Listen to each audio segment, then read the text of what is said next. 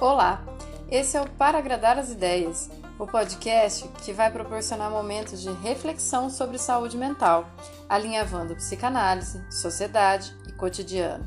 Quanto mais você questiona a realidade, mais você a compreende. Ou não. Eu sou Lucilena Nogueira, psicanalista, trazendo conteúdos semanais para agradar as ideias.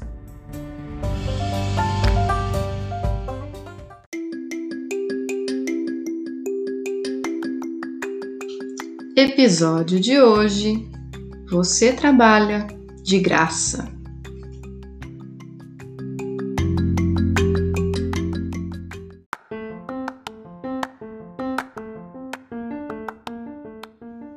Oi, tudo jóia por aí? Semana passada eu não estava aqui, né? Eu estava em outro podcast, mas não pensa que essa pausa me fez ficar paradinha, não. É, inclusive, essa pausa veio junto com uma pausa materna aí que eu pude é, pensar um monte de coisas, ler outras coisas, assistir outras coisas, tudo que eu queria. Estou aqui viciada no This Is Us e principalmente para poder repensar a nossa relação compromisso e prazer. Não é de hoje que eu sou bem crítica às redes sociais e a forma como a gente se relaciona com ela. Tanto que eu já contei aqui que eu demorei para ficar à vontade com a ideia de ter seguidores, porque isso sempre me dá um certo peso nas costas, vai parecendo que a gente está sendo fiscalizado o tempo todo por gente estranha, né? Eu não gostaria de ter todo mundo andando atrás de mim na rua. Por que, que é tão naturalizado isso na rede social? A minha ordem de conversa de hoje está então muito baseada nesses conteúdos que eu assisti. São eles Guarda esses nomes, porque no final aqui você vai falar, putz, eu acho que eu vou correr atrás desse material. Que é a Mostra Ecofalante 2020. Está lá disponível no, no YouTube. É uma mostra super legal, com vários debates, com documentários, com curtas, com filmes muito interessantes. É claro que a minha fissura na Rita Van Hunt me fez acompanhar mais de perto o debate de tecnologia, com tema Qual a influência dos influenciadores? E depois eu vi o filme Eles Vivem. Tenham paciência quando for procurar esse filme no YouTube, tá? Porque ele tá lá, mas ele é bem velhinho. E o máximo de tecnologia dele seria colocar um robô voador. O nosso drone. Chegamos em 2020, né, gente? É, mas esse filme também serviu para compor o, o, documentário do Zizek, que é o Guia Pervertido da Ideologia.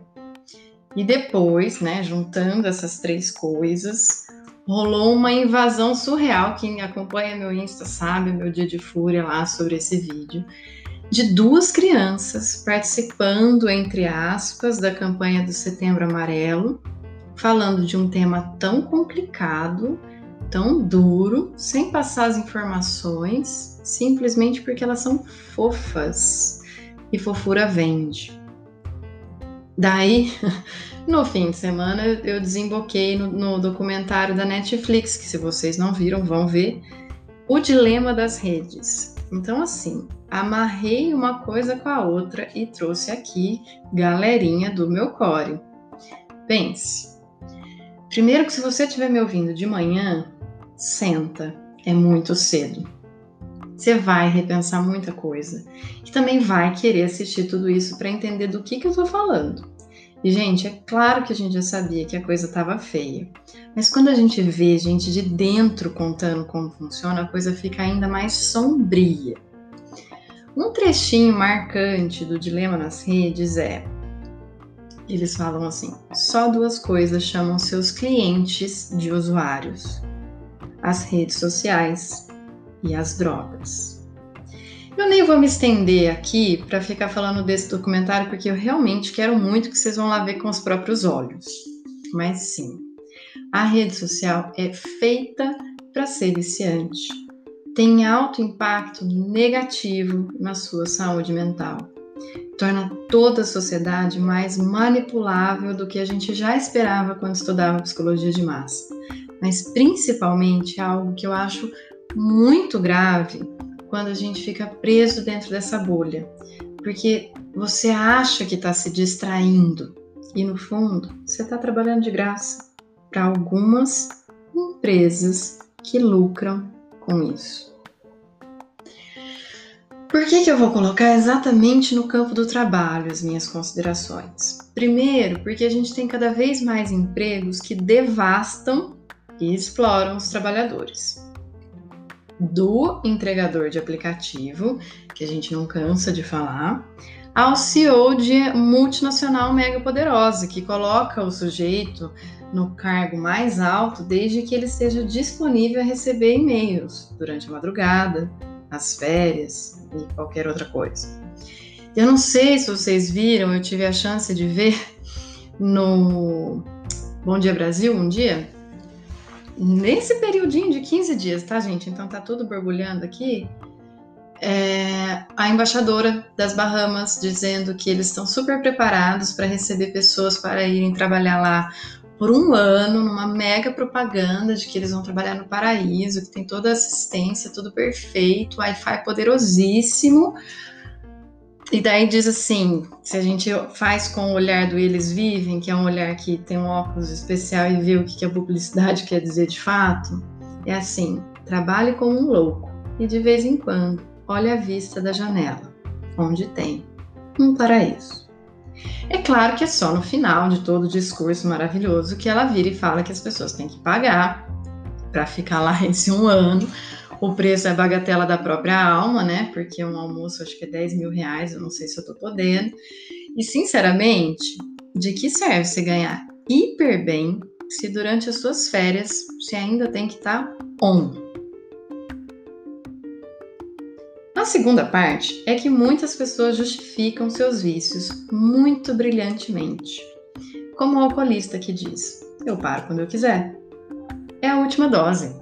Não, eu só bebo socialmente. E as redes sociais ajudam a gente a ter uma desculpa perfeita. Eu estou me conectando às pessoas.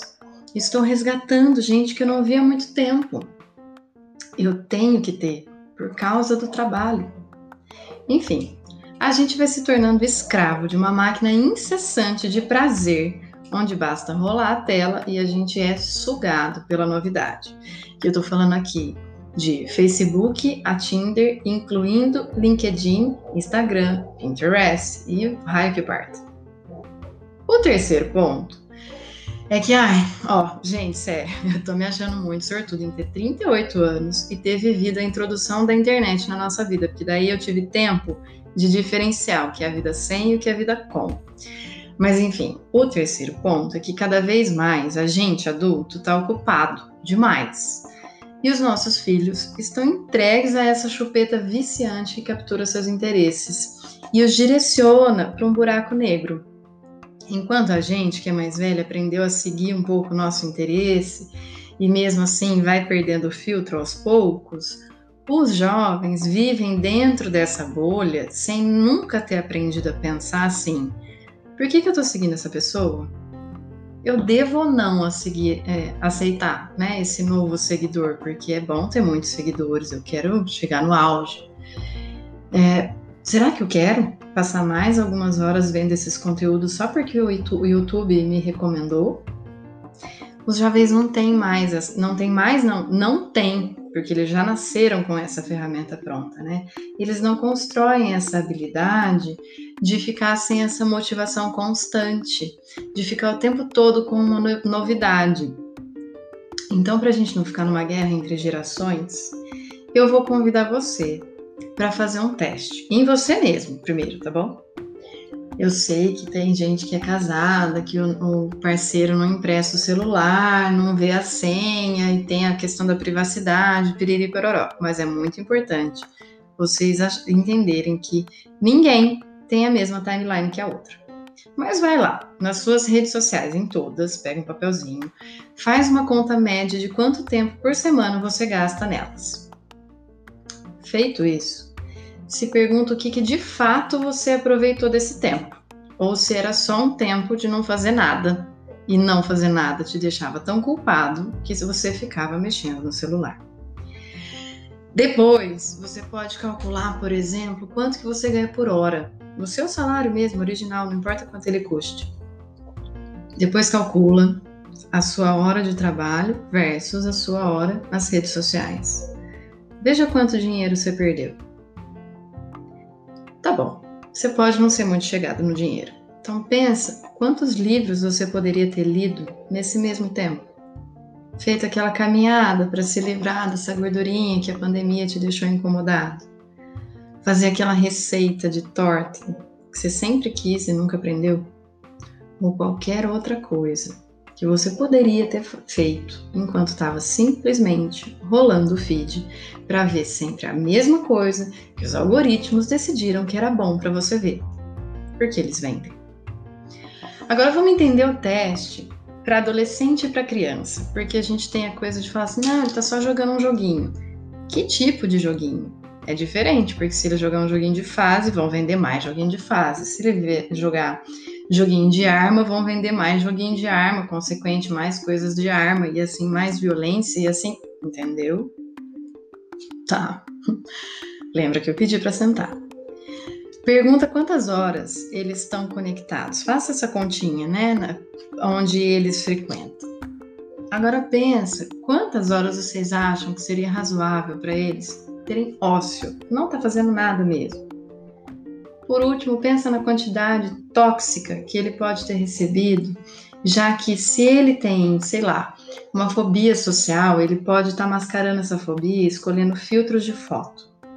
Se ele tem depressão, ele pode estar tá esperando curtidas para se sentir mais ou menos amado. Se ele está se rebelando contra o mundo, pode ser que o algoritmo entenda que ele é um bom consumidor de conteúdos do tipo terra plana, e você não sabe, porque você acha que ele se relaciona com a ferramenta como você, do tipo que procura amigo, receita, lugar para viajar, mas deixa, é, você deixa para se informar ainda pela televisão, pelo jornal, pelo canal de notícias, ou para se sentir amado entre pessoas de verdade. E daí a relação entre a nossa geração e essa geração que já chegou com essa ferramenta tem um abismo um abismo de dopamina. Bom, pensando bem, a gente já tem um monte de adulto aqui que não cansa de ver vídeo no TikTok antes de dormir só para não pensar que tá perdendo alguma coisa, né? Não tem tanto abismo assim, acho que tá todo mundo viciado. Com toda essa intenção de ter provocado vocês, foi inevitável refletir sobre como o tema rede social, trabalho de graça e setembro amarelo estão alinhados. Porque quando você curte qualquer coisa, você acha que está curtindo a pessoa, mas você está gerando uma grana para um bilionário que você desconhece. Tanto que quando você comenta alguma coisa, por bem ou por mal, em qualquer rede social, você gera engajamento para essa pessoa. E assim, muitos idiotas foram rebatidos na internet e acabaram ficando mais famosos. Quando você desperdiça horas da sua vida com vídeos aleatórios, você está perdendo a capacidade de escolher o que, que você quer ver. A gente não passa uma eternidade escolhendo o canal de TV? Ok, o canal de TV estava lá disponível, a gente tinha que escolher. Agora a gente passa horas sendo consumido pelo que escolheram que a gente visse. Quando você não consegue mais discernir o que é o que não é verdade, porque a sua referência é a sua própria bolha, você está implodindo o mundo com você dentro. Eu imagino que a essa altura você está pensando assim: nossa, eu vou sair da rede social, vou cancelar tudo isso aqui. Não, não saia. Mas reconsidere. Quando você pega o celular, é porque você ia fazer alguma coisa nele? Ou foi para não fazer nada? Ou foi porque ele te chamou? Você realmente precisa ser notificado o tempo todo? Você vai mesmo trabalhar de graça, seguir, curtir, compartilhar conteúdos que não significam nada, ou ainda que você nem tem certeza do impacto social deles? Se você cruzar na rua com todo mundo que te segue, você para para dar um abraço, falar um oi ou ficar disponível a ouvir o que eles pensam de você de verdade? Se as suas respostas forem não, faxine já as suas redes sociais. Vê aquela que você fala que não serve para nada e tira. As que você ainda consegue usar, filtra, né? Não perde tanto tempo nelas, conversa com as pessoas sobre isso. né? Vamos pensar que está chegando as eleições. E se você continuar não distinguindo realidade de fake news ou acreditar que é mais barato pagar a multa de R$ 3,40 para não votar do que a gasolina, que é cinco reais para te levar até lá, e você não entendeu que o preço da gasolina tem a ver com o teu voto, bom, não vai sobrar muita coisa. Enfim, eu deixo vocês por aqui com a responsabilidade de saber que, graças ao feedback de vocês, eu continuo acreditando que esse trabalho vale a pena e por isso ele não é um trabalho que vem de graça. Eu tenho estudado e compartilhado com vocês as questões. A minha causa aqui é agradar as ideias, mesmo quando a realidade é desagradável. Compartilhe com quem você acha que precisa desse toque e não se deixe viciar. Usuário é um nome terrível. Até semana que vem. Saiba que lá no Insta essa conversa continua. Então, se precisar, vamos para lá. Arroba para agradar as ideias. Inclusive, ando trazendo convidados no Setembro Amarelo, sobre a questão do excesso de trabalho e também crianças. Dia 30 tem uma live especial, porque para mim, rede social é ferramenta, não é prisão. Beijoca, gente. Se eu tiver assustado demais, faça desse susto atitude, tá bom? A angústia é bom quando é motor. Até lá. Tchau.